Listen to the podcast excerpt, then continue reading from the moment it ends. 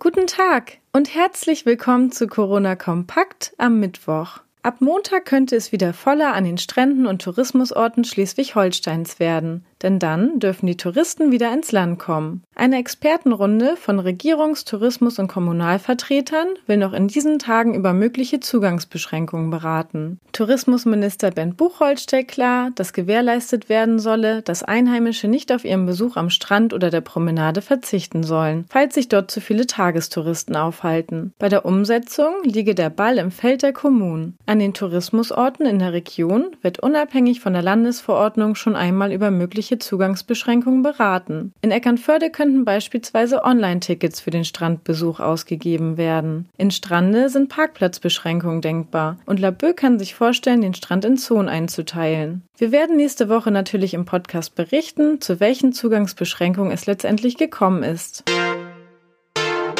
Unabhängig von der Strandthematik hofft die Tourismusbranche im Norden auf zahlreiche Gäste. In anderen Bundesländern beginnt schließlich ab dem 18. Mai die Pfingstferien und Schleswig-Holstein kann mit Nordsee und Ostsee punkten. Zudem liegen mit Brasilien und Kalifornien ferne Orte ganz nah. Befürchten Sie, dass der Tourismus und die Restaurantöffnung Auswirkungen auf die Corona-Infektion haben? Nehmen Sie gerne an unserer Umfrage auf KN Online teil. Wir sind ganz gespannt auf Ihre Meinung.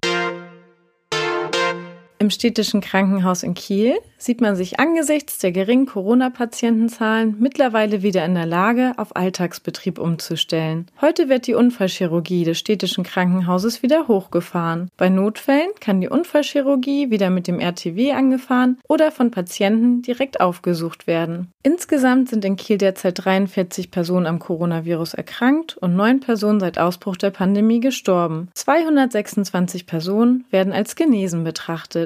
Weitere Nachrichten und Hintergründe zum Coronavirus in Schleswig-Holstein finden Sie jederzeit unter kn-online.de slash Coronavirus.